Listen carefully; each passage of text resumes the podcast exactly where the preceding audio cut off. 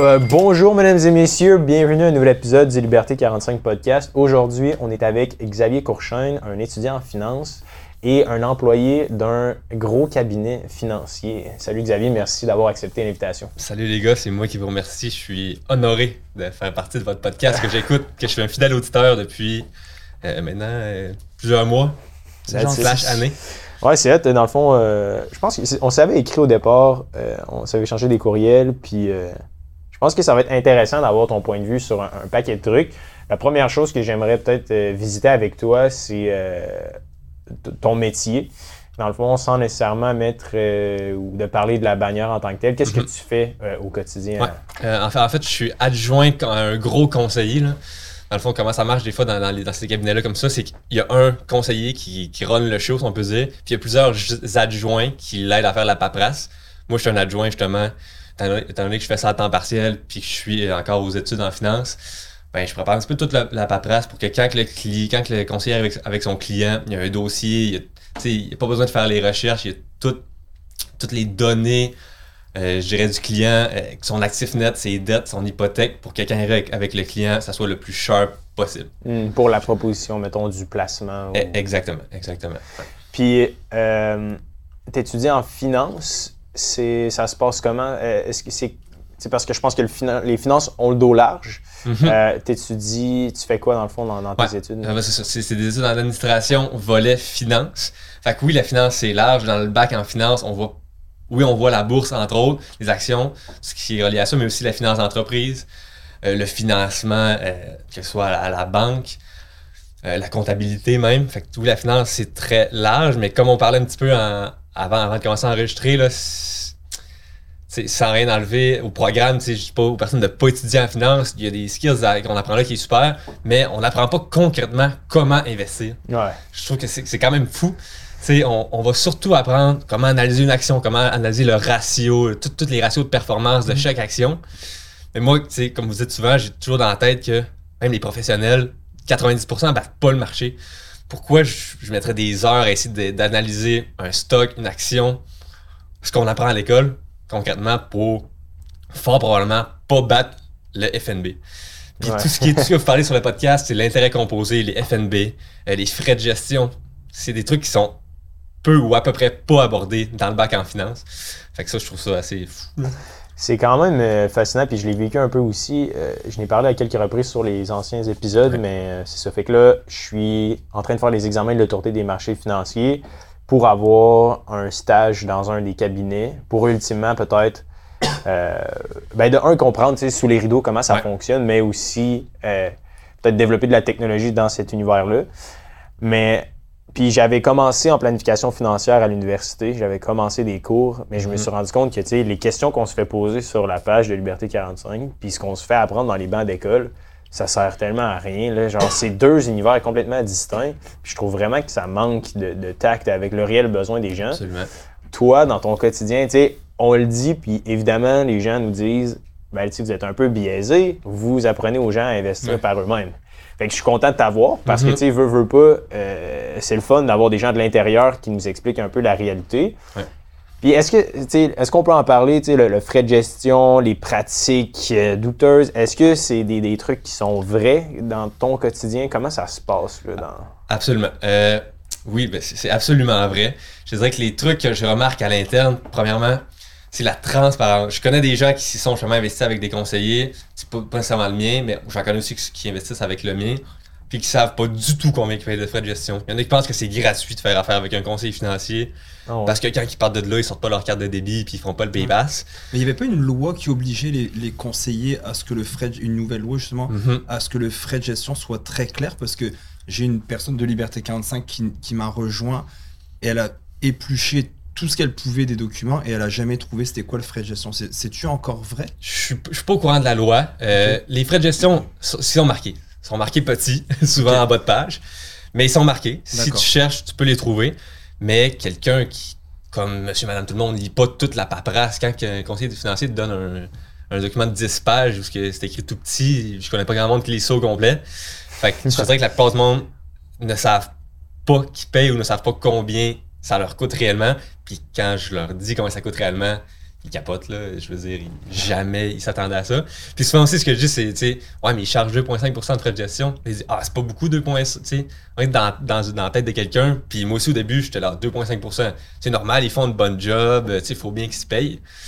Mais tu te rends compte que, au bout de la ligne, là, le 2,5% de frais de gestion, c'est c'est énorme. Là. Mhm. Puis je comparais ça aussi à mettre ça, exemple, en, en combien tu payes ton conseiller financier de l'heure.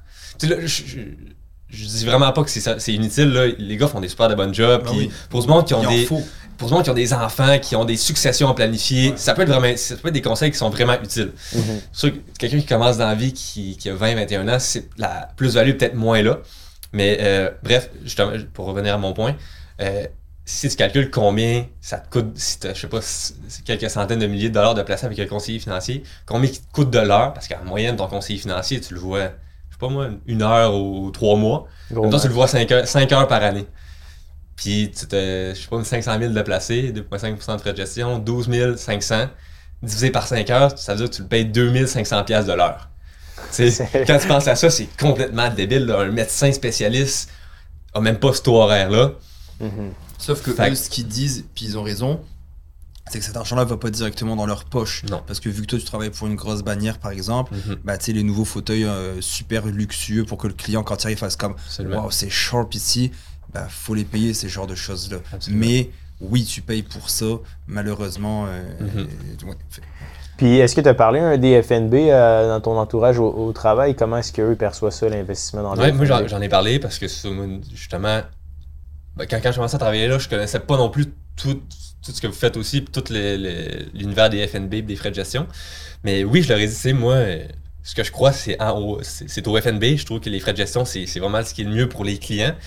Puis malheureusement, je sais pas pourquoi, mais ils me disaient que c'était impossible pour eux de vendre les FNB parce qu'ils n'étaient pas rémunérés sur les FNB. Euh, Ouais, la raison derrière pourquoi ils peuvent seulement vendre des fonds communs de placement de, avec, le, avec qui font affaire, euh, puis qui peuvent pas, qui peuvent pas vendre de FNB, ça, ça je comprends pas. J'imagine que c'est moins rentable pour eux de vendre des FNB au bout de la ligne. Bah, c'est comme, euh, je vais te faire un comparatif qui m'est arrivé la fois passée chez BM. J'ai voulu changer. J'avais des pneus en tête que j'avais vu qu'ils étaient malades mentaux. Puis quand j'ai voulu dire au gars, j'aimerais ça commander ce modèle-là, bah, j'ai un ami qui travaille chez BM, puis il m'a dit, bah non, on fait notre cote là-dessus, elle est, su- elle est très Exact. minime, donc on vend pas ces pneus-là, euh, malheureusement, dans notre concessionnaire BM. Puis j'étais comme, ah ok, est-ce que c'est des très bons pneus? Oui. Est-ce que c'est des pneus qui vont avoir une bonne qualité, une bonne adhérence? Oui. Est-ce que je vais être content de ce pneu-là? Oui. Mais est-ce que mon concessionnaire va faire de l'argent sur ce pneu-là? Beaucoup moins que s'il me vend ses pneus à lui. C'est vraiment, un bon- c'est vraiment un bon exemple. J'aime ça, des fois, ramener des exemples en dehors du monde de la finance. Ça, c'en est un qui est super bon, là, qui... Qui m'est arrivé au mois de- au mois d'octobre, là, quand je vais changer mes. Non, c'est c'est un bon parallèle. Puis au quotidien, comment, euh, dans ta vie, est-ce que l'argent est relativement tabou avec ta famille ou tes amis? Comment tu abordes ça, toi, euh, au quotidien? C'est une bonne question. Euh, je dirais que dans ma famille, c'est pas tellement tabou. Je connais des familles que c'est beaucoup plus tabou. Je connais, exemple, le salaire de mes parents. Là. Je sais comment ils font.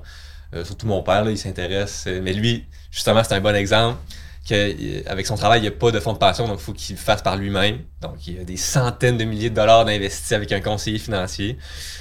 Puis là, je lui parle des frais de gestion. Peut-être que ça serait intéressant d'aller avec des FNB.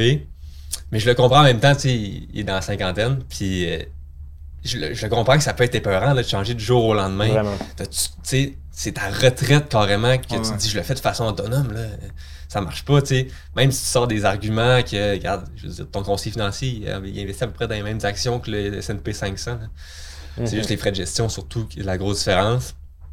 Je comprends que pour quelqu'un qui a beaucoup déjà d'actifs puis la retraite approche, de faire un changement pour investir de façon autonome, ça peut être vraiment euh, effrayant. Mais je pense que c'est bon pour tout le monde d'apprendre à investir par soi-même, mais je pense que spécialement pour les 20 à 35, là, Mhm. c'est surtout là que c'est intéressant. Puis oui, on en a dans le bootcamp qui ont, qui ont 40 ans et plus, puis je veux dire, ils ont, ils ont un super retour sur investissement, mais c'est certain que quand tu es plus près de la retraite, ben de toute façon, c'est le fun de t'accompagner d'un professionnel pour les décaissements, les affaires de même. C'est pas vrai que, tu sais, tout se fait de façon autonome. Là, sur le podcast précédent, on a eu une courtière immobilière, puis, ils font un sacré bon boulot là, de soit de trouver une propriété ou de t'aider à vendre. là. Oui, tu payes peut-être euh, 10, 15, 20 000, mais je veux dire, ils vont te le négocier 100 000 de plus. là. Fait Ouais. au, au bout du compte, tout le monde va être gagnant-gagnant. C'est ce qu'elle disait, la, la courtière justement, elle disait un moment donné, il y a des gens qui n'avaient plus besoin d'eux parce qu'il y a des gens qui font beaucoup de transactions, qui savent comment ça marche le marché, qui se sont formés. Mhm. Donc, ils ont plus besoin de payer ce 15-20 000 là. Ah ouais. Mais le, le principe, c'est de se former. C'est- pour moi, c'est le principe de base. Absolument. Parce que tu peux en parler aux gens, justement, à quelqu'un qui va te dire, justement, prenons euh, ton père, par exemple, qui a Mhm. 50 ans, en étant fictif, puis qui se dit, oui, ok, moi c'est bon, je m'en vais pour investir tout seul parce que les frais de gestion, etc. Puis que là, il se dit, ah bah, je vais essayer, tu sais, il va cherry pick, là, je vais acheter du Apple, un petit peu de Google, du Facebook. Il va se planter. Je veux dire, toutes les, chances sont du côté qu'il fasse pas d'argent versus Mhm. ce qui en face. Et il y a l'étude de Cyrano qu'on a déjà parlé avec Elle Investi qui disait que dans les 15 dernières années, une personne qui a fait affaire, enfin, qui a fait ça toute seule versus affaire avec un conseiller, celle qui a fait affaire avec le conseiller a fait probablement, je pense, c'est 2,5 fois Ouais. plus de gains qu'une personne qui l'a fait d'une façon Ouais. autonome. Il y a deux choses à retenir là-dedans. Ils font beaucoup de marketing là-dessus, les conseillers financiers, ils font beaucoup de marketing Ben oui, c'est sur, sur le fait que c'est vrai le- C'est que vrai. la statistique dit, mais c'est à cause des mauvaises pratiques des investisseurs. c'est aussi dans les 15 dernières années. Moi, ça fait à peu près 10 ans que j'investis en bourse. Il y a 10 ans, je connaissais personne qui investit en bourse d'une façon autonome. Ou c'était des day traders qui achetaient de l'or. Puis Mhm. après, il y a eu le bitcoin. Est-ce qu'on compte les gens du bitcoin là-dedans? Tu sais, Je sais pas ce qu'inclut cette étude-là. C'était dans les 15 dernières années où il y avait beaucoup moins de, de FNB que maintenant sur le marché. Tu sais, des gros FNB comme VGRO, VEQT, etc. sont là depuis moins de 5 ans. 2019. ouais. Tu sais, donc, à mon nez, on va voir aussi à long terme, mais ça, j'en suis convaincu que quelqu'un qui investit par lui-même sans se former, c'est le chemin direct vers l'échec. Donc, paye, ton, paye le frais de ton conseiller, de la bannière, etc., d'une coupe de 100 000, mais si tu, si tu ne te formes pas, t'es mieux de payer ton conseiller financier. Absolument. Puis c'est ça, que- des, des fois quand j'explique l'investissement autonome, par exemple, à mes amis ou à ma famille, ce que je trouve délicat, c'est que c'est simple d'investir dans les FNB, puis c'est facile, mais je veux pas dire que c'est facile, parce que quand je dis ça, je sens que le monde va se garrocher, puis justement, ils vont acheter des actions. Donc, il faut savoir la procédure, mais une fois qu'on est formé et qu'on sait la procédure, c'est simple. Mhm. C'est pas. euh, je veux dire, les, les FNB, t'as pas besoin d'avoir un bac en finance, puis pas du tout. Pas besoin d'être bon en mathématiques ou d'analyser des graphiques. Mais tu peux pas te lancer là-dedans dans le vide. Ça, c'est sûr que ça va être pire qu'avec ton conseiller. C'est comme un permis de conduire, tu sais, je le comparerais ça, ça c'est pas, on conduit tout ici, c'est pas compliqué, mais si on te l'a pas montré puis que tu l'as pas appris, Mhm. ben, Ouais, le bootcamp, on l'a on l'a un peu créé pour ça. là. Je pense que ça a été, on, puis on l'a dit souvent sur le podcast, mais tu sais, on fait pas ça pour. euh, je veux dire, on a nos day jobs là, dans le sens que ça a une vraie valeur. là. Tu Tu payes une heure, ben, l'équivalent d'une heure de ton conseiller financier pour le restant de tes jours que tu n'auras plus jamais besoin de payer. Tu sais, Puis le 2500$ pièces de l'heure, mais tu sais, on- ça, c'est sans compter l'intérêt composé là, Ben, exact. Puis c'est c'est qui ça. augmente là, C'est après. Nicolas exact. Bérubé qui disait ça, que ça vient de gruger la moitié de ton rendement espéré. Ouais. Tous ces frais-là tu Facilement. donnes. Facilement. là. Si t'investis, c'est ça, c'est plus t'investis longtemps, plus avec des grosses sommes d'argent, plus le frais de gestion, là, il vient gruger ton intérêt composé. Mhm. Puis souvent, justement, le contre-argument que je donne aux personnes qui vont dire euh, avec un conseiller financier, euh, les, les gens sont 2,5 fois plus, ont plus de patrimoine que ceux qui le font cavalier seul. Je me dis, je suis absolument d'accord, mais c'est le modèle d'affaires des conseillers financiers qu'il faut, qu'il faut euh, changer. Je disais justement, je parlais de vous, je disais, si tu prends une consultation gratuite avec Uber, ça va te coûter quoi? Euh, 50 pièces, 75 dollars. Mhm. Puis tu l'as ton conseiller financier. là. C'est Mhm. c'est juste que Uber, c'est un, conseiller, c'est un conseiller financier, mais qui charge 75 de l'heure, qui est beaucoup moins. Fait que tu, tu vas probablement avoir 2,5 fois plus de patrimoine que la personne qui se forme pas du tout, mais en payant beaucoup moins de frais de gestion. Mhm. J'aime ce que tu as dit tantôt, euh, parce que moi je pensais justement aller voir un conseiller, bah, plus un, un- un planif. Euh, puis je pense qu'à un moment donné, juste quand tu as des successions, des blocs, des entreprises, je pense que là, un, planificateur financier, c'est quelqu'un qui connaît vraiment la, job, la fiscalité, les, les- les finances en général, va pouvoir t'aider. Comme Hubert disait, je peux pas aller plus dans son sens que ça sans, vou- sans vouloir faire une echo chamber, mais de 20 à 35 ans, c'est là les années charnières qui vont faire que, tu- que toute ta vie, tu sais, c'est quelques années de, de, de- pas- même pas de sacrifice, mais tu sais, c'est quelques années-là que tu vas faire, que Mhm. tu vas travailler fort, c'est ces années-là qu'après, c'est Ouais. juste euh, une vie très tranquille. Je l'ai fait le calcul là, de, parce que j'ai un ami qui m'a dit, qui, qui a vu un petit peu ce que je faisais, puis il m'a dit Ah, regarde, quand je suis jeune, j'ai pas trop d'argent, fait que je le fais par un conseiller, puis quand je vais être plus vieux, je vais avoir plus, plus d'argent, là, je vais le faire par moi-même, Mm. puis comme là, ça va me coûter moins cher de frais de gestion. J'ai fait le calcul, puis à cause de l'intérêt composé, tu serais mieux de investir autonome de 20 à 35, puis d'avoir un conseiller de 35, exemple, à 60.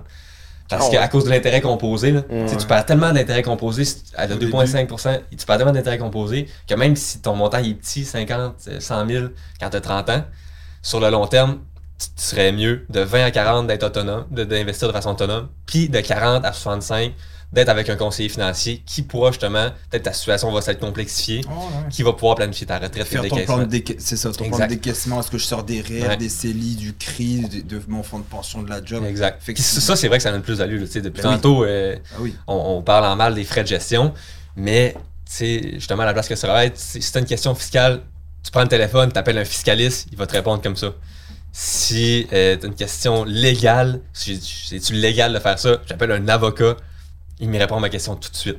Fait que pour les situations plus complexes, un conseil, ça peut être euh, Solide, utile, oui. mais de, faux. je C'est ce qu'on- ce martèle. Il y a quelqu'un qui nous a écrit justement un conseiller qui dit Ah, pourquoi vous lapidez tout le temps les conseils? Puis j'étais comme si c'est pris comme ça, c'est dommage. Moi, je trouve ça très dommage parce que ça n'a jamais été le cas. Moi, oh, Hubert, je te laisserai parler après, mais dans le sens, moi, tout ce que j'ai voulu dire sur les podcasts, c'est combien ça coûte. Combien, combien ça coûte de faire affaire avec un conseiller. les, faits. Exactement, c'est juste ça. Regarde combien ça coûte. Est-ce que c'est fait pour tout le monde? Non, mais ça, je vais me répéter 10 fois ou 100 fois en disant ça. Mais pour moi, d'avoir eu cette conversation-là, Hubert, c'est peut-être différent, mais moi, ça a été de se dire voilà combien ça te coûte. That's it. Ouais, mais notre but un peu du podcast, c'est de démocratiser les finances, mais de révolutionner aussi euh, l'univers au Québec de, la gestion de l'argent et tout. Puis Mhm. je pense que tu sais, c'est important de parler des praticiens, là, les, les conseillers financiers. Je veux dire, c'est comme si tu veux révolutionner l'univers de la médecine, t'as pas le choix de parler des médecins. Mhm, absolument. puis de la pratique, comment, comment qui opère. Fait que c'est un peu un passage obligé. Je pense que c'est une gros, un gros bloc de l'éducation. C'est de comprendre un peu ce dans quoi tu investi, puis c'est quoi la commission, puis le café que tu bois et qui n'est pas gratuit. C'est ça. Puis même si tu fais affaire avec un conseiller financier, d'écouter vos podcasts peut être bénéfique. Ça peut faire, ça peut augmenter l'épargne de quelqu'un. Ça peut le pousser à ne pas vendre quand les marchés chutent, ou même le pousser à acheter plus quand les marchés chutent. Fait que tu sais, sur votre message, je pense que ce que vous dites, c'est pas ne va Moi, je pas pense avec un se conseiller financier. complètent, en fait. Se complètent Ouais, très exact. bien. Se complètent très bien. Puis le modèle Il y a des hybride, gens. euh, Ah, voilà. que vous parlez, là, c'est super- ça peut être super aussi. Là. Moi, je suis 100% autonome, mais pour le modèle hybride, ça peut être super aussi pour certaines personnes. Euh, que- quelle autre chose on pourrait améliorer? Tu sais, toi, tu le vis au quotidien parce que tu vois la réalité, oui, des clients puis des, des conseillers financiers. Ça serait quoi un peu... Euh, ce sont les, les, les problèmes? Bon, t'en as parlé un peu brièvement au début, tu sais, la, la, la transparence, le fait qu'ils n'en parlent pas tant que ça. Mais ce serait quoi le... Quel genre de service, toi, tu serais prêt à, à payer pour, tu sais, qui ferait comme du sens? Euh, un service que tu parles souvent, mais l'automatisation de l'argent qui part de mon compte chèque puis qui s'investit automatiquement sans y penser. Mm. Ça, c'est c'est aussi un avantage. Je pense que. Est-ce qu'il y a des pla- plateformes de courtage en ligne qui le font, ça? Ben, on est en train de développer la technologie Ouais. pour le faire. On essaie, ça, mais euh, il y a quand même beaucoup de réglementations. Tu sais, avec Questrade, c'est plus difficile, malheureusement. Mhm. Avec World Simple, il y a un moyen de le faire. Tu sais, c'est ce qu'on enseigne dans le bootcamp. C'est possible d'automatiser ça à 100% Là, c'est certain que tu sais, moi, je vais chercher mes licences en plus parce que je veux m'assurer que, que tout est légal puis que tu sais, on Mhm. est compliance parce que bon, dans le domaine financier, c'est hyper réglementé là, dans le- la techno puis euh, le dévelollement de. Mais je, je dirais ça. Je dirais vraiment juste l'automatisation de à chaque paye, Ouais. avant que je touche euh, rien de ma paye, il y a tout de suite un 100$ qui part, qui s'en va investi. Ça, c'est puissant sur le long terme. Là, tu y penses même pas. Parce qu'est-ce que toi, t'es coupable de ouvrir ta plateforme de courtage en ligne puis de commencer à checker d'autres choses que les FNB? Parce que moi, mettons, c'est mon erreur. Je suis comme, j'ouvre mon Questrade puis je me dis, ah, Facebook il est down de 20%, on va aller voir qu'est-ce qui se passe là, tu sais. Ouais. Puis là, t'es comme, ah, il y a peut-être une opportunité là. Je pense que vu que j'ai- vu que j'écoute beaucoup de contenu sur les finances, j'écoute beaucoup vos podcasts, j'ai pas tant cette tentation-là. Je le sais que choisir ses stocks au long terme, tu vas faire de moins bons rendements, puis c'est beaucoup plus risqué. Fait que moi, j'ai aucune action individuelle. Mm. J'ai 100% FNB. Mais c'est sûr que des fois, c'est tentant. Là. Ouais. Je veux dire, euh, Mon frère, une action il que t'aimes, là. souvent. Oui, Mon, mon frère, il texte souvent pour dire Hey, T'as vu la bourse aujourd'hui Non, je vais pas. Ben oui, ton, ton graphique est toujours ouvert. pas, mais- tu sais, mais dans le sens que j'ai pas regardé en tant que tel, d'analyser, Ouais. de voir les compagnies qui ont chuté ou pas. Je le fais de Mm. temps en temps. Souvent, c'est Uber aussi, on va s'en s'en parler. Mais t'as tellement raison, c'est tellement tentant quand tu te connectes puis tu vois, Ouais. mettons, euh, euh, justement, Meta a perdu 20%. t'es comme, Je prendrais pas une petite position, juste un petit, euh, un petit Ouais. 500 pièces. Mais ils font aussi que ça. Tu sais, Wild Simple euh, aussi fait en sorte que ça a l'air d'un casino. Là, tu sais. leur logo, il y, a- il y a des jetons. c'est hyper. euh, ouais, dans leur pub, là, tu vas sur leur site web là, de Wild Simple, c'est des jetons de casino. Là. C'est Mais- super, euh, c'est fait par exprès là, parce qu'ils sont payés aux transactions. Là, Ouais, ouais. Mais je dis ça, je dis ça, mais euh, c'est pas vrai, avec le, avec le Bitcoin, je me suis fait avoir. Oh. Euh, euh, la dernière année, quand ça a vraiment monté peut-être à 80 000, à un moment donné, ça avait comme descendu à 60 000. J'ai fait let's go, buy the dip. J'achète, je me load, ben je me load, c'est une Mhm. infime partie de mon pourcentage, de mon portefeuille, peut-être 2,5%. Mais je me disais, let's go, j'achète du Bitcoin, tu sais, j'a- j'achète vu que ça a baissé. Ça a juste continué à baisser jusqu'à quoi, 25 000, je pense, là. Mhm. On a 20. Vingt. 20 000 même. Fait que ça, c'est mon pire coup que j'ai j'ai fait, là. Puis est-ce que. Pourquoi est-ce que tu as acheté le, le narratif des cryptos? Qu'est-ce qui t'intéresse dans le Bitcoin? Ben, je pense que c'est le- le- l'espoir du gain rapide. Des fois, je me vante que moi, je suis sur le long terme, puis moi, le- le- les petits gains rapides, ça me ça m'affecte pas. Mais je pense que ça affecte tout le monde, en, en fin de compte. Même si tu le sais, tu sais que les FNB, sur le long terme, c'est mieux. Tu, tu, as tout le temps la, la petite pensée que ah, les cryptos, c'est différent des stocks. Là. Mhm. Moi, le Bitcoin, ce qui m'a fait embarquer là-dedans, il y a à ma gauche. C'est qui? Ça s'appelle Hubert. ah, c'est fou. J'ai acheté un petit peu de crypto après avoir choisi avec Hubert. Mais je regrette pas dans le sens qu'il est là, j'ai pas vendu. Non plus. Si c'est là, c'est là. Tu Laisse-moi, tu sais, dans 10 ans, mark my words, là, tu on est en 2022, on approche de 2023. Tu Ouais. sais, dans 10 ans, là, il n'y a aucune chance que ça soit pas plus haut que 100 000. là. Ouais. Moi, je, je le garde, c'est sûr que. Je veux dire, tu sais, le, système financier là, sur lequel on est en ce moment, tu sais, pour toutes les transactions, là, pour les gens qui ne le savent pas, c'est fait avec un logiciel archaïque. Tu sais, C'est genre le code le plus ancien qu'il n'y a pas. Fait que, tu sais, toute l'infrastructure des paiements, tu sais, Visa, sur quoi ils se basent pour genre, tu sais, comment les banques font pour faire des transactions. C'est vraiment un système archaïque, puis les, les cryptos puis la blockchain, ça va remplacer ça en partie. tu sais. Fait qu'il y a comme énormément de liquidités qui va être investie dans ces marchés-là parce que ça fait des meilleures transactions, parce que c'est plus transparent, c'est plus facile à suivre, versus le vieux code qui bug tout le temps. tu sais. Mhm. Fait que dans 10 ans, Puis peut-être qu'il y a, il y a un, un nombre maximal de Bitcoin de disponibles. Mhm. Donc peut-être que quand ça, ça se serait écoulé, Ça va prendre la valeur. il y a l'effet de rareté, mais tu sais, là, on l'a vécu. là. On est à une inflation record. Puis le Bitcoin est hyper décevant. là. parce que techniquement parlant, le Bitcoin, ça devait être comme Mhm. le edge ultime contre l'inflation. Puis ça n'a rien fait. Non. Normalement, il suit le dollar en fait. c'est ça. Ce qu'on aurait dû voir, il suit le Nasdaq. Exact. Il Ouais, suit le. S&P 500. Ils ont- comme une corrélation d'un pour un. Fait qu'il n'y a, y a pas eu de, de grosses révélations, puis il a été décevant en, en ce sens-là au niveau des cryptos.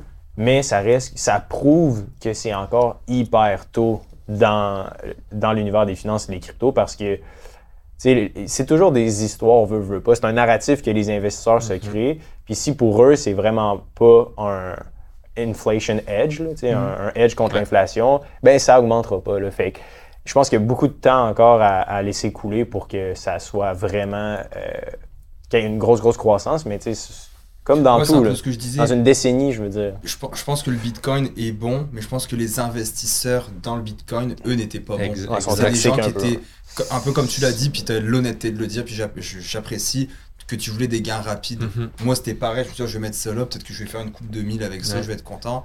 Mais finalement, c'est pas la bonne mentalité en investissement, c'est là que tu te plantes. Exact. Puis ça, tu t'en t'en parlais, je pense, dans le dernier podcast.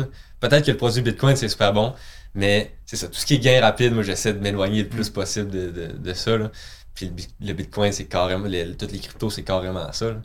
Puis les jeunes, euh, tes amis, est-ce qu'ils sont tous investisseurs comme toi ou t'es un peu le mouton noir? Mais c- je voulais te poser justement la question, là, mais je suis le mouton noir, c'est qui est fou, là. Mais dans ma classe, justement, de finance, là, j'ai. Vous êtes combien? On se connaît, on est une trentaine, là, tu sais, au Saguenay, c'est une petite université. Mais euh, je pense que je suis là. En tout cas, je connais aucun de mes collègues de classe qui investit dans des FNB, qui a vraiment la mentalité de Ah ouais. c'est moins de frais de gestion possible. Je dirais que le- le- la moitié du monde que je connais investit avec un conseiller parce que tu n'apprends pas ça dans le bac. Si tu fais, si pas des podcasts, tu lis pas des livres en dehors de tes, de tes heures de classe, tu sais pas comment investir de façon autonome. Fait que la moitié investit avec des conseillers. L'autre moitié, eux, ben, ils suivent un petit peu les conseils des, prof- des, des professeurs, si on peut dire. Ils essayent de choisir le stock qui a un price earning plus bas, qui a un, un ratio de rentabilité. Ben exact, mais tu sais, ça c'est prouvé que faire ça, tu c'est correct, là, tu c'est c'est bien, c'est bien d'évaluer une, ac- une action. C'est déjà mieux que juste d'ach- d'acheter du Tesla parce que t'as vu un TikTok qui dit d'en acheter, là. C'est c'est bien quand même de, de, de c'est bien de les faire évaluer des- quand tu fais des du évaluer. swing trading. Ouais, mais tu, tu vois, moi je peux pas me prononcer sur le day trading puis le swing trading parce que c'est vraiment pas dans mon domaine puis je sais pas exactement comment ça marche. Tout ce que j'ai vu c'est dans, dans le livre de Nicolas Bérubé que c'était quasiment comme jouer au casino, de faire du, du day trading, les statistiques, mais je, je- Ben, c'est plus, plus du poker que de la machine à, Ouais. à sous. là. La machine à sous, c'est pur hasard. Du poker, il y a des statistiques. Tu ouais. peux gagner. tu sais, le but, c'est d'aller gagner 6 mises sur 10. Ouais, là. ouais. Puis avec le long terme, tu Bon, ben, je, suis un joueur de poker, fait que je connais, je connais très bien Bon, euh, ce que tu parles. Mais euh, Le bref. swing, c'est profiter d'un momentum. Donc Ouais. justement, moi je me sers beaucoup du EPS, du EPS ratio ou le, le, le price earning ratio pour voir est-ce que Mhm. la compagnie est surévaluée, sous-évaluée, puis avec certains indicateurs comme les triangles, les moyennes mobiles, les Ouais. points pivots. Mais effectivement, je veux dire, t'as beau avoir tous les indicateurs comme toutes les étoiles sont alignées, si demain, comme je dis tout le temps, il y a une Covid numéro 2 qui frappe ou qu'il y a une bombe qui explose euh, ou un attentat, bah, ton triangle ascendant avec un- une sortie de la, de la résistance. euh, pff, Exact, les ratios, pas, ils peuvent pas prévoir. prennent le bord. euh. Ouais, puis tu sais, nous, on n'a pas le choix un peu parce que, tu sais, il y en a dans le bootcamp, Sim de ce qu'il parle, on, on donne les, euh, les étapes là, concrètes pour le faire. Puis, tu sais, il y a des gens qui viennent nous voir qui ont pris le bootcamp qui sont comme, surtout il y en avait un qui était comme, hey, j'ai fait 25% Ouais, aujourd'hui sur, sur tel investissement. L'autre, euh, il dit, bon, j'ai investi dans l'énergie, dans un FNB d'énergie Mhm. euh, juste avant la crise. Check, merci, mon portfolio était à plus 40%. Tu sais, fait que nous, au, au quotidien, on voit ces histoires-là de succès, puis on est comme, oh my god, tu sais, ça marche vraiment. ouais, ouais. Mais ça risque en réalité, il faut comprendre que 80% et plus de ton portfolio doit être dans des FNB, dans un portfolio. Puis après ça, si tu as le temps puis ça t'intéresse, Amuse-toi. prends 20% ou prends 15%, ouvre-toi un, un- un compte de, de courtage non enregistré, là, fait que pas un REER, pas un CELI. Puis let's go, là, tu sais, du gain en capital, euh, c'est quand même, d'un point de vue d'im- d'imposition, Ouais. c'est quand même super avantageux, là, tu sais, du gain en capital. gagné. Si tu payes de l'impôt, c'est que tu as gagné de l'argent. Si ça t'en paye, mais t'en payes moins qu'un salaire régulier, là, du gain en capital, il y a quand même... Ouais, ça, euh, c'est juste 50% qui, est- qui est imposé, mais. Ouais. Ouais, absolument. Mais mais c'est- je peux pas les blâmer, même les professeurs. L'autre fois, tu sais, je veux rien dans- Mes profs sont super cool. là. En plus, c'est des profs en finance, tu sais, c'est comme. ils sont, ils sont vraiment le- cool, là. Le dessus des- de la pyramide. Non, c'est vraiment les profs, ils sont, sont vraiment smart, là, tu sais. Je veux vraiment séparer, euh, tu sais, bien m'entendre avec la personne, puis Mhm. mes opinions sur les Ah oui. personnelles, là. C'est vraiment dissocié, là. Mais, tu sais, l'autre fois, je posais la question à mon prof, toi, tu sais, dans la situation, est-ce que tu investirais dans des FNB ou tu te ferais toi-même, tu sais, tu nous conseillerais de faire nous-mêmes notre, notre portefeuille de stock? Il m'a dit, je te conseillerais de te faire toi-même ton portefeuille de stock. Et là, c'est bien plus, c'est bien plus, il y a plus de thrill, tu sais, c'est plate un FNB, tu sais, c'est sur le long Non, mais il y a- terme. moi, il y a 100% raison. non, mais il y a raison qu'il y a plus de thrill. Je le dis dans oui, le oui, oui, oui. T'as beaucoup plus de, de choisir ta propre action. C'est fou quand même, tu sais, que tu peux choisir, mettre ton stop loss sur ton take profit, de la Mhm. suivre. Tu sais, quand tu suis, mettons, VFV, bah, tu les connais pas, les 500 compagnies qu'il y a là-dedans. Là. Mais tu- c'est ce qui fait le plus d'argent. Ouais, Oui, bah, bien sûr. Les- C'est plate. Mhm. Mais C'est les choses ennuyantes, tu regardes du béton séché l'été, c'est souvent l'exemple qu'on a dans le sais, quand tu investis dans les FNB, veux, veux pas, faut que ça soit aussi excitant pour toi que de regarder du béton euh, couler. Mhm. C'est ça qui va te créer une réelle richesse Ouais. là, à long terme. Mais c'est contre-intuitif parce Ouais, que ouais. la pratique courante dit, même en finance, achète des actions individuelles, achète du Tesla, du Amazon. Alors que quand tu regardes les stats, c'est genre la- ce qu'il ne faut pas faire. Non, Ouais. c'est le, c'est le top 1% qui, qui gagne, puis tous les autres sont comme perdants. là. Mais pourquoi. Fait que maintenant, en finance, mais je me demandais, avec ton bac en finance, tu vas, tu vas faire quoi dans le fond avec ça? Euh, c'est une bonne question. Euh, mais en fait, mon, mon plan là, pour l'instant, c'est de continuer mes études, mais en fiscalité. Hmm. Parce que je trouve que vraiment la plus-value des conseillers financiers, justement, c'est la fiscalité. C'est d'optimiser sa fiscalité. Que, surtout pour un particulier qui a, un- qui a un salaire euh, qui est un, je sais pas moi, un fonctionnaire, c'est plutôt de faire des optimisations. Mais pour quelqu'un qui a des blocs, qui a des Hmm. inks, là, il y a des trucs cool. tu sais. Euh, J'ai écouté le podcast avec justement Reggie, euh, Ouais, je crois. ouais, C'était super intéressant. Puis c'est- il m'a un peu donné la passion aussi en même temps de, de la fiscalité. Là. Mais Ça va lui faire je plaisir à trouve- entendre. Ah ouais, je- Ouais, ouais, vous, vous lui ferez le message, mais je trouve que la plus-value d'un conseiller est pas dans choisir tel fonds, je trouve, est plus, exemple, dans la fiscalité. Fait que. Tu sais ce qui est drôle? Parce que je te coupe, hein, je fais, je fais Ah, ça c'est bien souvent, correct. tu remarqueras. On fait passer, quand je fais les, habituellement le, le bootcamp ou certaines formations pr- plus privées qu'on fait, Hubert il a monté un, un truc de profil d'investisseur, enfin Ouais, un, un quiz interactif. un quiz. Puis on le fait passer au début à cette personne-là. Puis souvent, son profil va être très euh, genre, Conservateur. euh, conservateur au bout, là, genre Mhm. très peu risqué. Et une fois qu'on finit les formations, puis qu'on refait passer exactement le même test que Hubert a, a mis au point, ben, la personne, elle se retrouve dans croissance plus, tu sais, vraiment dans le, le plus risqué. Et je le comparais, en- Mm. encore avec les voitures, je fais souvent des comparaisons avec les autos. Je le comparais quand tu t'envoies quelque part en auto, puis que tu connais pas, puis que tu cherches l'adresse, mais que t'es jamais allé. Tu vas baisser ton son de la musique, parce Ouais. que ça a rapport que quand tu baisses ton son de la musique, euh, t'es plus concentré. Puis là, tu cherches, tu ralentis, tu vas plus doucement, tu sais. Alors que quand tu connais la route, que tu connais le, le chemin parce que tu, Mhm. le, tu le connais par cœur, bah, tu vas un petit peu plus vite. Tu peux mettre la musique dans le tapis, tu peux même Ouais. parler avec quelqu'un, puis aller te stationner. Tu vas connaître où est-ce qu'elle est la courbe, où est-ce qu'il est le, ceci ou cela, qu'il y a un arbre en plein milieu qu'il faut que tu contournes. Bref. Et c'est un petit peu ça que l'investissement. Moins tu connais les choses, plus tu vas être prudent. Et plus tu connais les choses, bah, plus tu vas pouvoir aller chercher un petit peu plus de risques. Parce que tu comprends finalement, le risque. Tu sais ce que ça veut dire. Ouais, c'est tellement intéressant ce que tu dis. Là. Un super euh, bon exemple en plus qui dit ça. Moi, quand j'ai commencé à investir quand j'avais 19 ans, j'étais avec un conseiller financier. J'étais pondéré 40% actions, 60% obligations. Ben voyons J'avais donc. C'est 19 ans. n'importe quoi. Ça, ça, Parce qu'il me disait, es-tu prêt à perdre 50% de ton argent? Mais non, je suis pas prêt, je suis pas prêt à perdre 50%. on, Mais là, on s'entend que c'est mal amené cette, cette question-là. Elle est mal si je posée. suis prêt que ça fluctue, mais que je, tu sais, que je le laisse investir puis ça va remonter, exemple. Oui, ça, je suis prêt. Mais bref, c'est fou quand même. J'avais moi, j'ai eu, 19 j'ai eu ans. Fanny, qui j'ai eu de la consultation privée la fois passée. Euh, Fanny, c'est pareil. Elle était, à- elle, c'était 60% actions, 40 obligations. Mhm. C'est une fille qui travaille, qui est dans le, qui est comme euh, euh, fonctionnaire. Elle pourra jamais, tu sais, elle perdra jamais sa job cette fille-là. Non. Pourquoi tu veux lui mettre un 40% d'obligations Mais oui. On s'entend, c'est ridicule, là. mais il en est de la même chose, de la même façon que toi. Si tu perdais là demain matin, tu te réveilles ton portefeuille à moins 30%. C'est- Si tu connais pas ça, si tu co- c'est sûr que tu vas dire Évidemment. Ouais. Évidemment. Puis j'ai, pour renchérir encore là-dessus, là, à l'interne, moi où je travaille, pas que c'est voulu, de, mais c'est un petit peu voulu de donner des portefeuilles plus sécuritaires euh, aux, aux clients. Raison numéro un, pour se payer. Dans les formations un petit peu euh, qu'on a, c'est idéalement, tu veux pas que le client soit trop risqué parce que faut que le conseiller puisse toujours se payer. là. Le 2,5% de frais de gestion, même si ça monte ou ça baisse, faut toujours qu'il puisse le prendre. Fait qu'ils disent de se garder une, une portion en caisse ou obligation pour être garanti, entre guillemets, d'avoir les fonds pour payer les frais de gestion, numéro un. Puis numéro deux, euh, il suggère aussi de, de mettre le, le client moins risqué pour avoir moins de conflits à régler. Parce que si tu as, un- si un client qui est 100% en action, là, là ça crash, là le téléphone n'arrête pas de biber toute la journée. C'est ça, les conseillers, c'est pas optimal pour leur temps. Non. Fait que ce qui- est mieux, c'est de les mettre, exemple, un petit peu plus pon- pondérés en obligation. Comme ça, quand ça, quand ça crash, le monde capote moins. Puis, eux, eux, c'est moins moins de, de résolution de conflits toujours. Fait c'est fou. Ça, ça, c'est, fou, ça, je le savais pas. C'est j'ai- je un petit peu, j'ai un petit peu compris pourquoi. Ouais, moi, tu me mes amis qui ont 20 ans, ils sont 60-40. Moi, j'étais 40-60. Je fais comme, je what the fuck, pour- c'est quoi le 40, rapport? 60. J'ai, j'ai 40 ans devant moi, tu sais. Puis finalement, que ça, tu ça vois, peut expliquer un petit peu pourquoi une- euh, ils c'est- fonctionnent comme ça. C'est une question que je me posais. Je, je me disais, Wow. pourquoi il, à justement cette fille-là, puis d'autres que je connais, pourquoi tu aurais des obligations à cet âge-là, aussi- en fait autant d'obligations à cet âge-là Le conseiller, il prend un, un pourcentage, donc son but, ce serait que tu fasses le plus d'argent possible pour prendre un très gros pourcentage. Mais comme tu l'amènes, je le comprends parfaitement.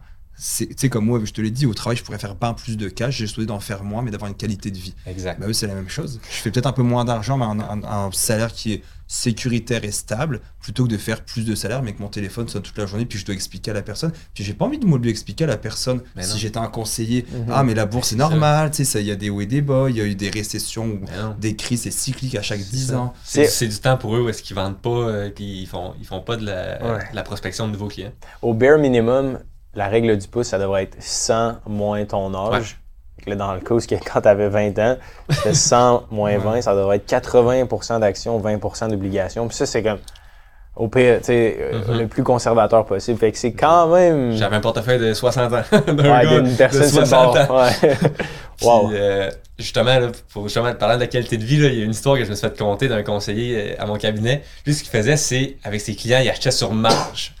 Fait que lui, c'était comme sa, sa spécialité. Il faisait emprunter de l'argent à des clients, puis il l'investissait. Puis, tu pendant un bout, là, il y a- je pense, euh, jusqu'à 2006-2007, là, il y avait des super rendements. Là, c'était un des meilleurs conseillers. Il était, mais, il, faisait, il était super successful. Puis en 2008, quand tout a crashé, étant donné que, vu que ses clients étaient risqués, là, il se faisait appeler comme un fou. C'était, c'était complètement débile. Il a carrément fait une crise de cœur, puis il est décédé. Parce qu'il se faisait trop appeler de partout, puis de, de ses clients, qu'il avait trop leveragé. Fait que ça revient au même, c'est la tranquillité d'esprit. Lui, il essaie de donner plus de rendement à ses clients. Ça s'est reviré quand ça a crashé. Mais ils disent le nombre de personnes Il ultra wealthy qui se sont suicidées à la crise de 1929. Tellement ils avaient tellement d'argent, puis quand les marchés ont De chuté, 1930, ouais. ouais, ils ont. euh, ils, Ils ont sautaient des. Oui, oui, Ouais. oui. Il y a eu beaucoup, beaucoup de suicides des gens qui avaient beaucoup d'argent parce qu'ils étaient en train de tout perdre, parce qu'ils supportaient pas. Mhm. Puis surtout quand tu joues avec les marges et les, les, les leviers, là, Ça amplifie. ça va. C'est la chose que je toucherai. Ah ouais, jamais. non, là. Euh, les effets de levier en bourse, souvent, Je ça le fait demander. là. Moi, moi, je l'ai je l'ai essayé. là. Ouais. Mais au top. je me suis pris une part, parce que je travaille aux études, là, que- comme je disais. Fait que j'ai pris une marge étudiante, je me suis dit, j'étais dans mes débuts. Là. Je me suis dit, ma marge est à 3%, le S&P fait 10%. Je, fais 10 je fais 7% gra- gratis. Mais, bah, en théorie, c'est vrai, mais euh, ça a tombé que je l'ai fait au haut. Fait, que- fait que là, de un, je perds de l'argent, puis de deux, mon taux est variable. Fait que mon, mon taux d'intérêt il monte. Fait que là, mais c'était une petite somme, là, tu sais, c'est pas dramatique. Mais euh, C'est- c'est. c'est- Quand, c'est- quand on utilise des instruments plus avancés, je pense que c'est là que ça devient super important, la- la- l'éducation et la Mhm. formation, parce que, tu sais, avec une coupe d'indicateurs clés, puis en comprenant un peu les facteurs macro, tu sais, tu es capable de voir quand il y a un, un renversement tu sais, de, de grosses tendances comme ça. Fait que c'est certain que quand tu vas chercher des effets de levier où tu vas aller, tu sais, peut-être que c'est une bonne stratégie, mais il aurait fallu avoir plus de connaissances au niveau des indicateurs. Ouais, puis exact. des- des C'est moyens. c'est vrai que je trouve que pour la tranquillité d'esprit, c'est cher payé. là, Parce qu'on nous le demande souvent. ouais. pas si. euh, Est-ce que je devrais emprunter Tu t'as pris sur ta marge étudiante, ça? Exact. Bah on se fait demander. que je- Réhypothéquer. Moi, la question que j'ai souvent, c'est est-ce que je devrais, est-ce que je peux emprunter sur mon prêt étudiant ou j'ai un prêt pour euh, investir? Tu pour moi, ce sera tout le temps non, de mon côté à moi présentement. Peut-être que dans Mhm. 10 ans, je changerai d'avis, mais pour l'instant, c'est c'est non pour ma part. Par contre, si tu es médecin, infirmière ou que ton chum ou ta blonde fait un gros salaire puis qu'il est capable de te baquer, si ton père, puis que tu réussi pas, ton père ou ta mère te dire Oh, t'as perdu 100 000, tiens, voilà un chèque de 100 000, oui, Mhm. fais-le. Si tu as ce, ce guts-là, si tu as le le moyen de baquer ta risque, ton, ton risque Absolument. et ta perte. Par contre, si tu es un travailleur, euh, je veux dire, plus régulier, puis que ton argent, bah, tu travailles pour l'avoir, que tu fais des efforts, bah, reste peut-être un peu plus. Je pense même pas c'est d'être conservateur. Je pense que d'aller avec une marge, c'est vraiment là de jouer avec le, le Mhm. feu quasiment. Les seules marges que j'utiliserais, ce serait pour partir une entreprise privée. là. Ouais. Tu sais, mettons, acheter des, des produits tangibles où tu as Mhm. un réel contrôle, là, dans le sens que tu peux revendre par la suite. achètes une tondeuse pour tondre des Ouais. gazons, Ouais. ben, tu Ouais, vas avoir un contrôle direct sur ton retour sur Absolument. investissement. Tandis que. Justement, ma conseillère, elle, elle m'avait déconseillé de faire ça, d'investir en bourse, mais elle m'avait conseillé de m'acheter une auto avec ce prêt-là. Ça m'a fait rire.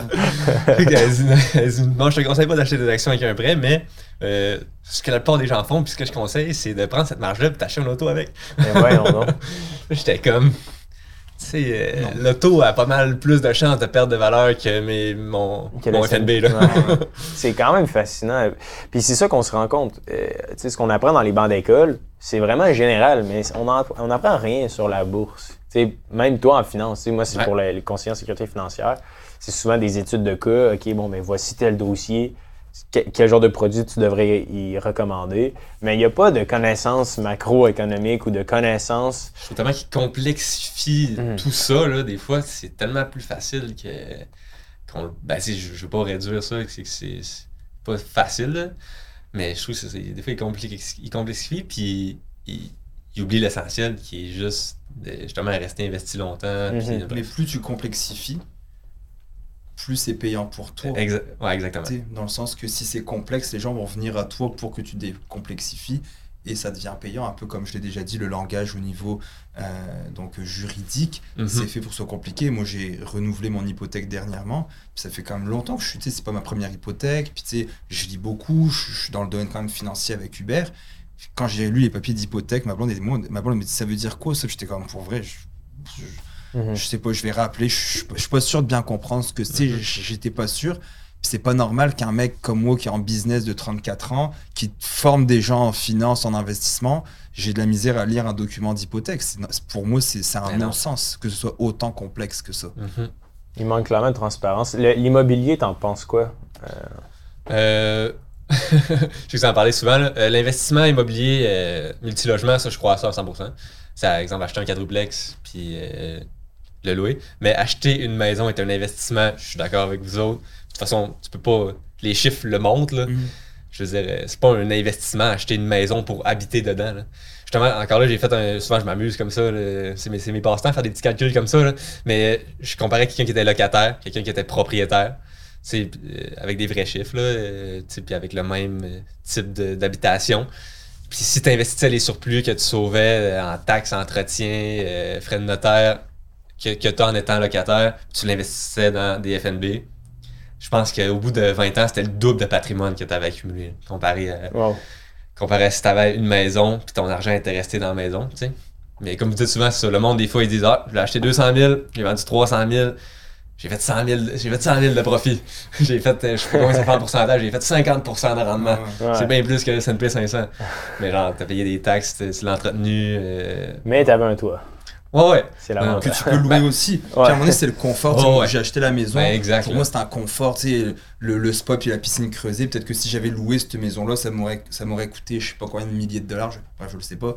Mais il y a le confort aussi. Puis moi, je le vois quand même, cette maison-là, comme un patrimoine que je vais léguer à ma fille. Pour Mhm. moi, je lui dis, cette maison-là va être payée à un moment donné.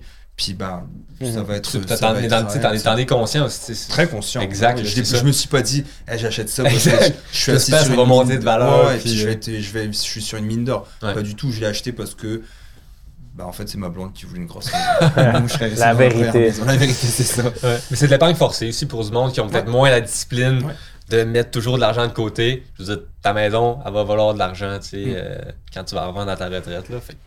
Qu'est-ce qui t'a euh, piqué euh, à commencer à investir dans les FNB? Parce que ça prend quand même un bon niveau de confiance. là. Est-ce que tu as des objectifs financiers ou tu sais, parce que je pense que tu es l'un des rares parmi ta gang d'amis qui Mhm. investit d'une telle façon.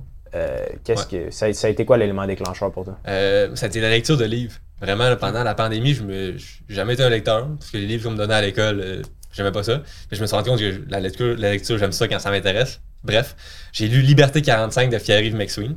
C'est le premier livre que j'ai lu. Euh, ça a complètement changé un petit peu ma façon de voir les choses, puis les finances, la liberté financière. J'avais aucune idée c'était quoi la liberté financière. Je pensais que tu commençais à 25, tu prenais ta retraite à 60, 65. Tu il n'y avait pas d'autres euh, options. Fait que je me suis rendu compte que non, il y avait d'autres options de vivre. Je pense que Pierre-Yves Maxune devrait recevoir un prix du Il y a gouvernement. tellement dû influencer des, des gens. Je suis pas, je suis pas le, le plus grand fan de Pierre-Yves McSween dans, ses chroniques, dans, dans tout ce qu'il Mhm. dit, mais ça reste que ce livre-là m'a vraiment influencé. Deuxième livre que j'ai lu, euh, Père riche, Père pauvre. Ouais, ça aussi, ouais. ça a été mind-blowing pour moi. Encore là, tout ce que je m'étais fait apprendre depuis que j'étais jeune, devant à l'école. Aie, aie des bonnes notes, trouve-toi une job secure, avec des bons, avec des bons avantages sociaux. Je dis pas que c'est mauvais d'avoir ça, là, mais C'est pas pour tout le monde. que c'est ça. Puis de, de voir que moi j'étais comme tout le monde. Je pensais que le gars qui avait la grosse maison le gros char euh, qui partait en voyage quatre fois par année il était fucking riche tu sais. Puis c'était de même. Puis ben ça peut l'être là tu sais. Mais je pense qu'en règle générale les vrais riches ils vivent pas nécessairement le, le méga lifestyle comme ça là. Fait que ça c'est- ces deux livres là ça m'a comme complètement euh, mind, mind blown là. Cha- chamboulé Père riche, Père pauvre, en toute honnêteté, je l'ai jamais lu. Liberté Ok. 45, oui, mais le résumé. Ben, moi, il m'a- il m'a chamboulé Père riche, Père pauvre. C'est en lisant Père riche, Père pauvre que j'ai lancé ma formation profil investisseur quand on s'est rencontrés juste avant. là. C'est c'est à cette période-là. Ouais, de- c'est les grosses leçons qu'il dit un petit peu, c'est les vrais riches, ils travaillent pas pour, pour leur argent, c'est leur argent qui travaille pour eux. Ouais. Fait que tu si t'as un job à 350 000 par année, ah, selon lui, t'es pas riche.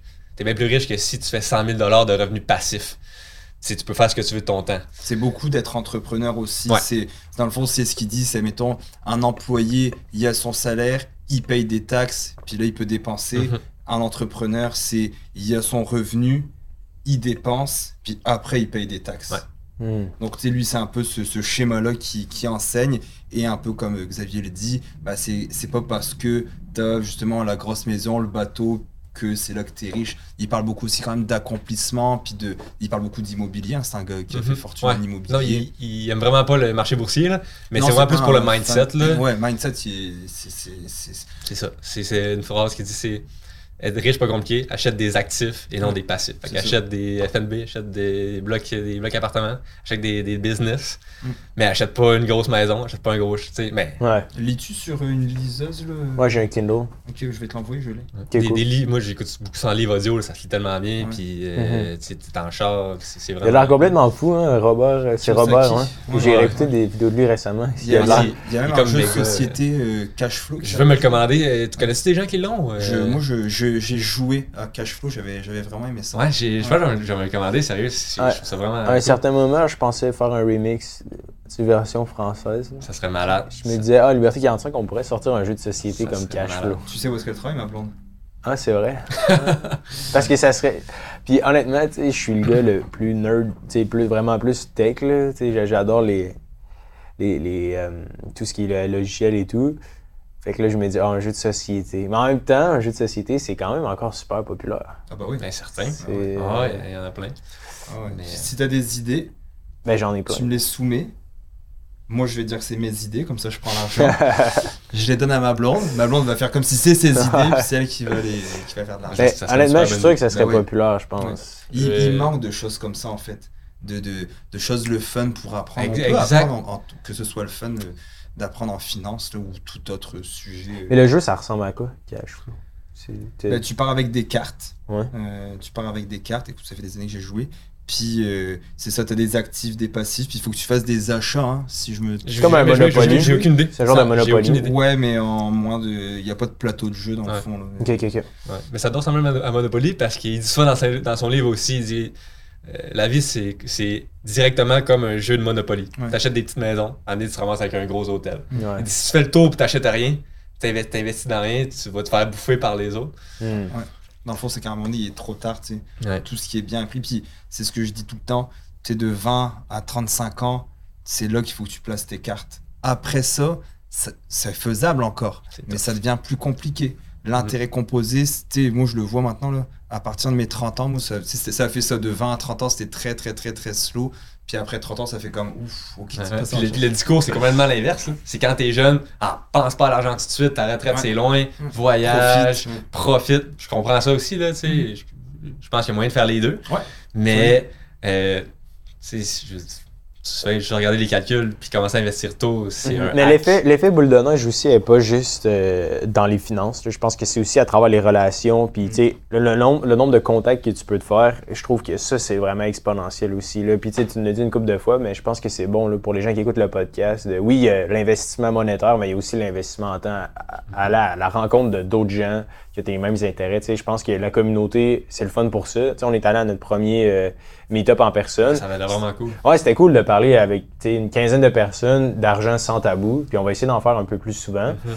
Mais ça reste que euh, de pouvoir s'associer à des gens qui ont des, des buts ou des intérêts euh, financiers similaires, tu parce qu'on n'est pas beaucoup là, à avoir un intérêt.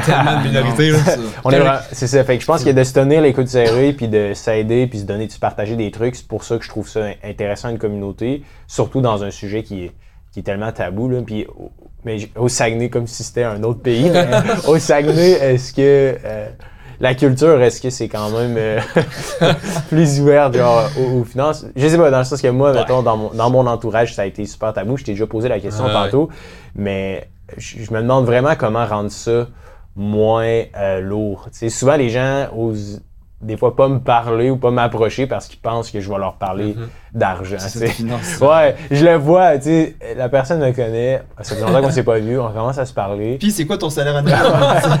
Tu gagnes combien? De combien dans ton compte? Of course que je serais pas de même, tu sais. Mais euh, c'est ça, c'est une question que je me pose constamment. Comment rendre ça moins Ouais. lourd? Mais sais? comme partout au Saguenay, euh, sur un petit échantillon qui est mes amis puis ma famille, Mm. euh, je suis en très grande minorité qui s'intéresse aux finances personnelles puis qui. Si- si- on en parlait euh, hors honte tantôt avec, euh, avec Hubert. Euh, on parle souvent, tu sais, il y a- nous, on- nos- nos- mon principal réseau de contacts, c'est dans la business. Donc, j'ai pas de monde dans mes contacts que je dois côtoyer qui sont pas dans la business. Donc, ma vie va quand même assez bien, même si c'est peut-être souvent euh, une chambre d'écho où c'est comme, bon, Ouais, c'est dangereux. chose. Ouais. Mais souvent, c'est comme, oh, tu sais, l'argent, c'est pas tout dans la vie. Puis j'ai demandé ce matin sur, euh, à nos auditeurs, dans le fond, enfin, à Mhm. nos auditeurs, euh, sur Les gens sur Instagram.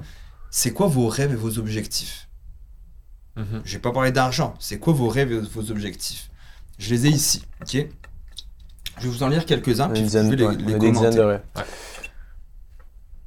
Euh, prendre un 6 mois pour faire le tour des États-Unis et revenir par l'Ouest canadien et une retraite plus tôt. Ça implique quoi De l'argent. Liberté financière. J'aimerais vraiment ça, voyager, faire le tour du monde, ça a l'air cool. Voir l'Europe et Dubaï, mais mon salaire, mon hypothèque et mes dettes m'en empêchent. J'invente rien, là. je veux dire, je suis pas en Mhm. train de raconter des conneries. Avoir une petite maison à la campagne, payée, avec un immense jardin et serre. Une Audi RS6, sans compromettre ma santé financière. Ensuite, j'ai deux fois en suivant loader mon CELI, voyager à temps plein et connaître le monde, faire mon ancien salaire annuel en un mois, qui est 100 000 dollars par année, Mhm. pouvoir me payer un voyage en jet privé, apprendre et aider mes enfants à une liberté financière le plus tôt possible. Ça, j'adore. Tu sais, Ouais. Pour moi, c'est. Je pense pas que tu as d'enfants. Mais tu sais, pour moi, c'est, je regarde ma fille, puis je suis comme, tu sais, quand t'as un enfant, c'est, différent. là. Euh, acheter un deuxième immeuble, prendre ma retraite à 50 ans et voyager, voyager à temps plein, prendre ma retraite à 40 ans, vivre de mon art et avoir assez d'argent pour en profiter, être cool. copywriter en étant étudiant temps plein, me lancer en commerce en ligne de dropshipping, Lambo à 25 ans, 100 000 à 22 ans, Chronos à 2 dollars, c'est quoi Chronos? Je sais pas, ça doit être euh, Un c'est une bitcoin, crypto-monnaie.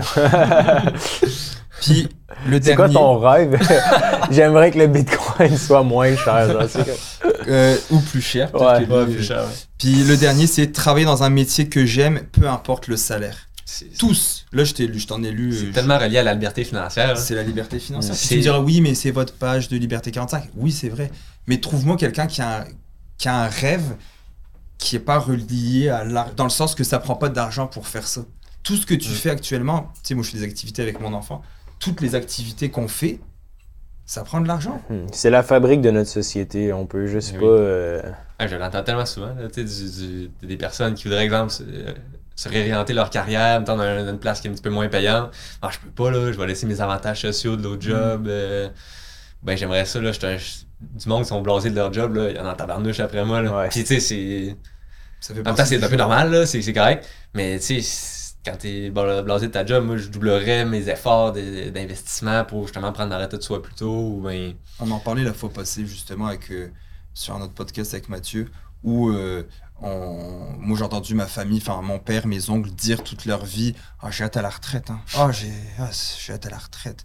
Puis pour moi, je peux pas concevoir cette phrase-là de me dire à la retraite parce que je suis dans un métier que je déteste, puis ça me fait chier de me lever chaque matin. Tu sais, on a quand même de la chance parce qu'on a un métier où on est assis, tu sais, on, Mhm. on- notre santé elle est pas affectée, mais tu sais, quelqu'un qui travaille euh, avec ouais ou tu sais, Ouais. ce genre de métier qui impacte ta santé par euh, parce que tu travailles dans des positions euh, bizarres puis tu te pètes le dos ou tu sais que tu es tout le, constamment assis comme les, les, les chauffeurs routiers ce genre Ouais. de choses là ce genre de personnes là pas de choses là euh, ben tu à un moment donné ça impacte ta santé aussi donc tu sais peut-être que tu voudrais changer de carrière te Mhm. réorienter mais ça prend de la- du cash ça prend du finance ça prend de, ça prend de l'argent pour Ouais. faire ça ça, t'en parlais justement un peu de la différence de génération, c'est, vrai- c'est vraiment vrai.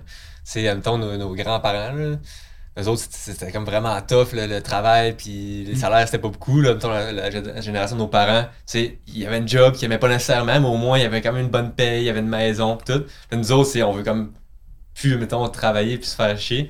Des fois, mettons, quand, quand je dis, moi, je veux être libre financièrement, mais mettons, mettons, arrêter de travailler à 40 ans, tu- des fois, la réponse, ça va être Ah, c'est quoi, t'es pas un travaillant, tu sais, t'es lazy, tu veux Mhm. pas. euh, T'es lâche, tu sais. Mais je trouve pas que tu, passes, tu peux pas associer ça à, à la lâcheté de vouloir avoir une liberté financière, puis de plus travailler dans un job qui te fait chier, exemple. Ouais, mais de toute façon, je pense que si on voit ça purement d'un point de vue statistique, tu sais, il y a comme le, le GDP, le, le c'est quoi en PIB. français? Ouais, le PIB des pays, puis il y a aussi un métrique super important qui est la productivité là, des habitants.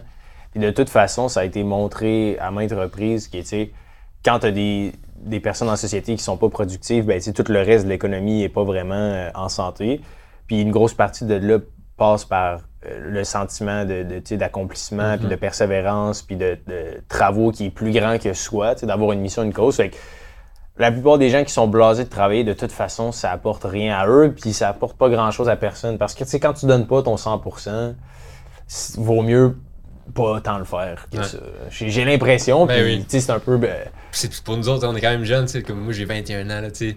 Je commençais pas à donner des leçons à, à du monde de 50 Non, ans, non. là. Tu sais, des fois, je me sens un peu imposteur, là. tu sais, peut-être qu'à 50 ans, je vais avoir une job que j'haïs, puis je sais pas, là.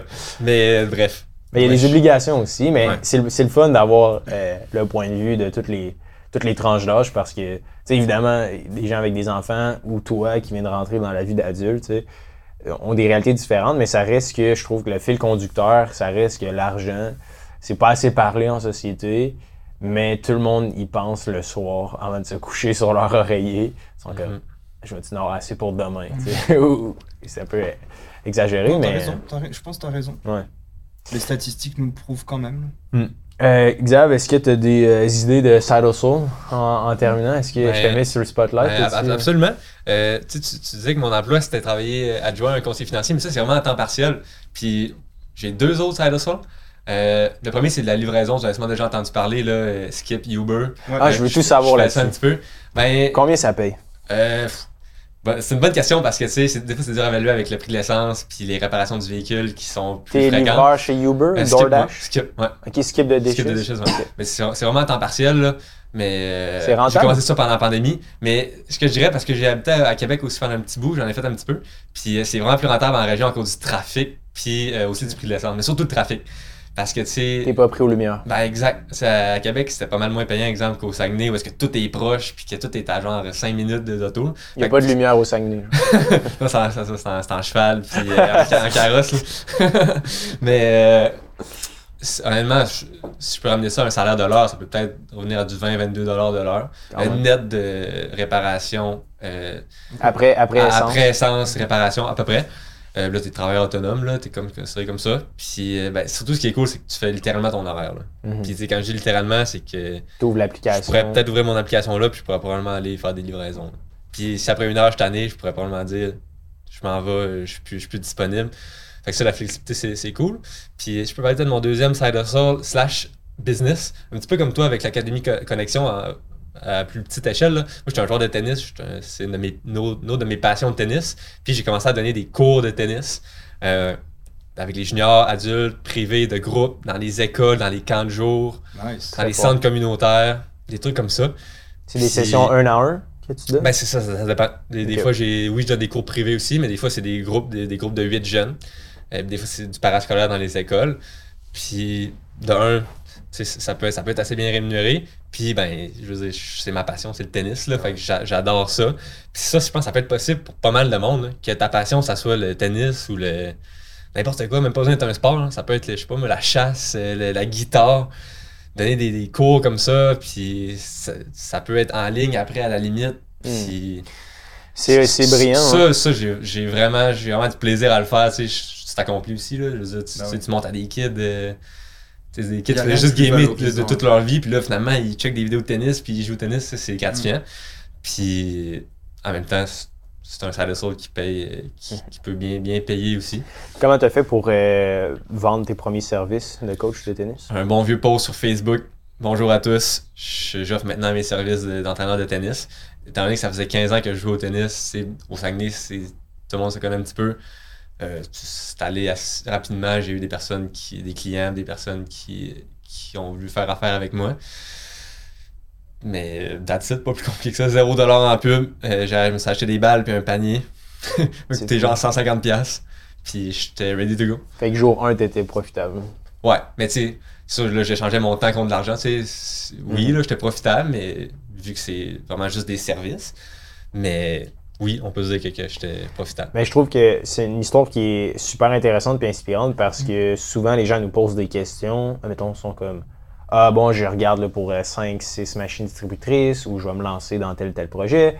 Puis là, ils nous envoient. Puis c'est super le fun là, de recevoir toutes ces questions-là. Mais souvent, c'est que tu sais, on, on reçoit des gros paragraphes alors que la, la vraie réponse puis la seule chose sur laquelle il devrait focus, c'est le premier post Facebook. là. Mhm. De juste. Eh oui, Commence. Tu vas le dire dans, dans le- ton groupe Messenger de tes 10 amis ou tes 10 membres de famille à la limite. je lance ça, tu sais, que ça soit couper des cheveux, passer la tondeuse, je sais pas. Dans le sens que si c'est quelque chose qui.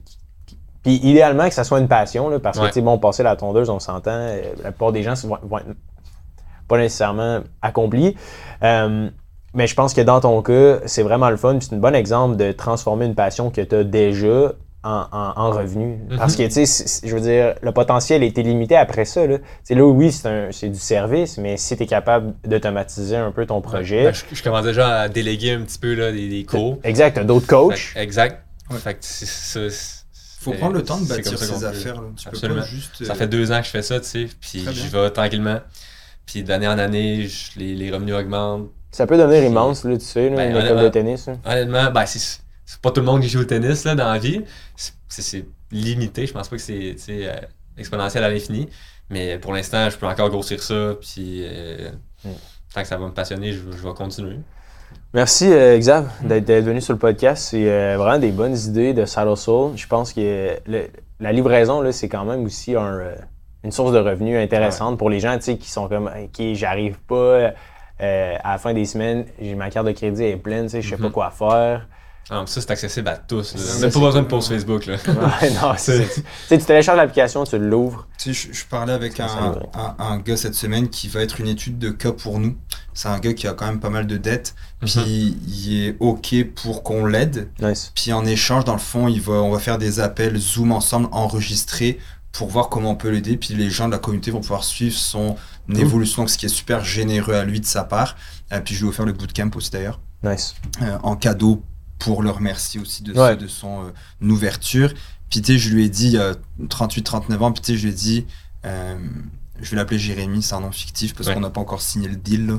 Puis je lui ai dit, tu sais, Jérémy, là, là, parce qu'il me dit, Ah, je vais essayer de décider de ça, je vais essayer de me partir. Puis j'ai dit, là, Jérémy, là, ce qu'il faut que tu te trouves, c'est d'augmenter tes revenus. Mm. Oups, j'ai cliqué sur un truc. euh, Ça va, ça va. c'est correct. Je lui ai dit, là, ce qu'il faut que tu fasses, hein, je imagine le podcast. Il faut que, faut que tu trouves quelque chose pour augmenter tes revenus. Là, de faire un side de sol qui te passionne, un jour, mais pas là. là. Mhm. Ce qu'il faut que tu fasses, c'est de reprendre le taureau par les cornes, puis de faire de l'argent pour clairer tes dettes le plus rapidement. Une fois que ça, ça va être fait, cette étape-là va être faite, oui, pars-toi un side de sol lucratif, Ouais. que t'aimes, que t'as de la passion pour ça, mais pour l'instant, et moi je l'ai dit, euh, un de mes contacts justement qui avait des dettes, il a travaillé pour une entreprise de livraison, euh, sauf que c'est, mettons, c'était euh, DHL, DHL, les, les, Ouais. les ou. C'est ça, bah, Ouais. lui était dans l'entrepôt, samedi, dimanche, il faisait sa journée là, du lundi au vendredi et dans sa job de jour, puis samedi, dimanche, c'était de- des journées de 10 heures, puis il plaçait des boîtes.